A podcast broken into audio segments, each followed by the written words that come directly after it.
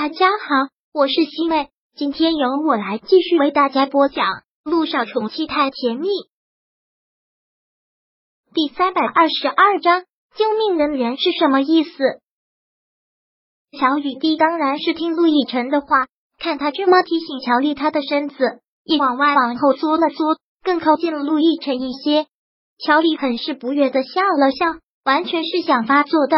陆亦辰当然也看得出来。陆亦辰便笑着对小雨滴说道：“小雨滴，先去找你二叔，爹地要休息一下，一会儿再过来找爹地玩好吗？”“好的，爹地。”这里是光明医院，小雨滴也都已经七岁多了，自理能力很强，闭着眼睛都能找到陆一鸣的办公室。这个陆亦辰完全不用担心。小雨滴走了出去，但是刚走出去，眼睛又鬼鬼的转了转。然后又偷偷的回到病房的外面，因为个头小，声音也很小，病房里的两个人都不会听到。好奇心害死猫，小小年纪小雨滴也不想养成听墙角的毛病，但没办法，就是好奇，单纯的好奇。病房里剩下他们两个人，乔丽也没有必要藏着掖着，直接的问道：“陆亦辰，你没有必要这么小心吧？”我再蠢也不会当着你的面去伤害你女儿。为了不让我起疑心，你还是不要碰她比较好。陆亦辰冷声提醒了一句。乔丽听到这个，真是要气死了。陆亦辰，你把我想成什么样的女人？在你的心里，我就如此歹毒吗？我从第一眼见小雨滴就很喜欢她。大人的恩怨那是大人的恩怨，不关一个孩子的事。这一点我还分得清。不管你分得清分不清，我都不准你接近小雨滴。陆亦辰在小雨滴的问题上是绝对不会退让的。陆亦辰，你别忘了，我是小雨滴的救命恩人，他身上的骨髓是我给他移植的。现在我又是他的小妈，我连亲近他的权利都没有。乔丽，我提醒你，不要再把你是小雨滴救命恩人这件事情挂在嘴边。小雨滴在外面听到这四个字，愣神了好久。他当然不明白是什么意思。看到有医生护士要走进来查房，他还是连忙走开了。陆一鸣今天有个手术，很忙。小雨滴就一直在他的办公室里，在他的办公桌前用电脑看喜剧电影，一个人开心的在那里哈哈大笑。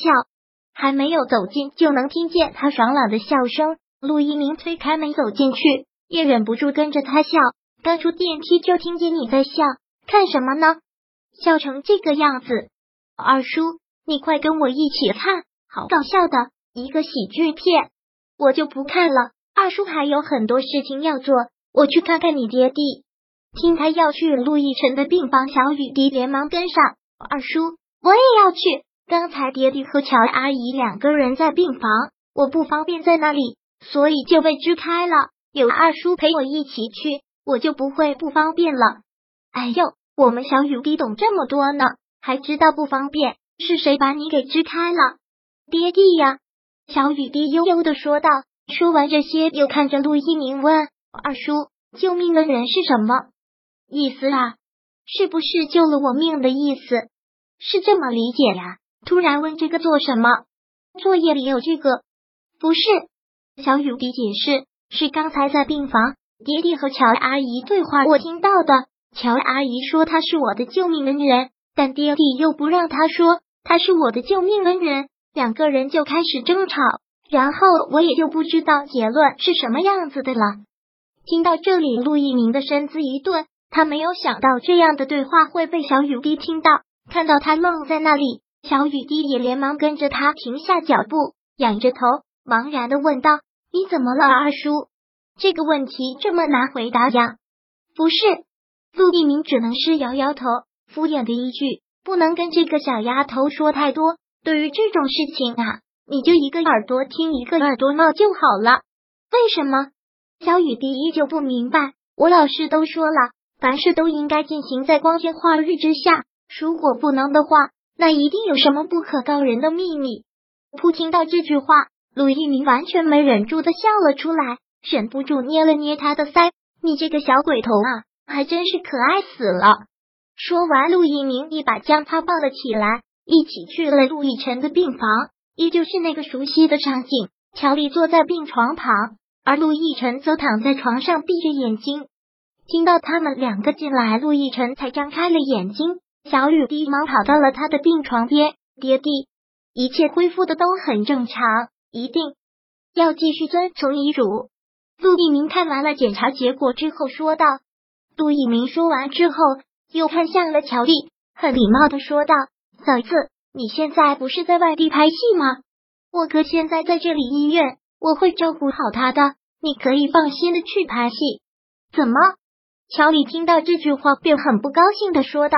你哥不喜欢我在这里，你也想赶我走啊？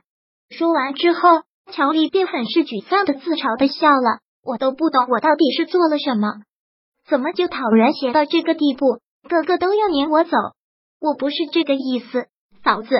陆一鸣连忙要解释，但陆亦辰却打断了，不需要跟他解释，解释多了也没用。看来还是你哥了解我啊。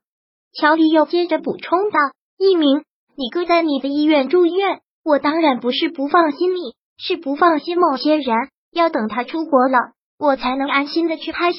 要不然，你哥要是搞婚外乔丽，陆亦辰再次厉声的提醒，当着小雨滴的面，他不想听到如此肮脏的字眼。好，你不高兴，那我就不说了。乔丽嘻嘻的笑。现在老公是病人，我以老公为天，老公说什么就是什么。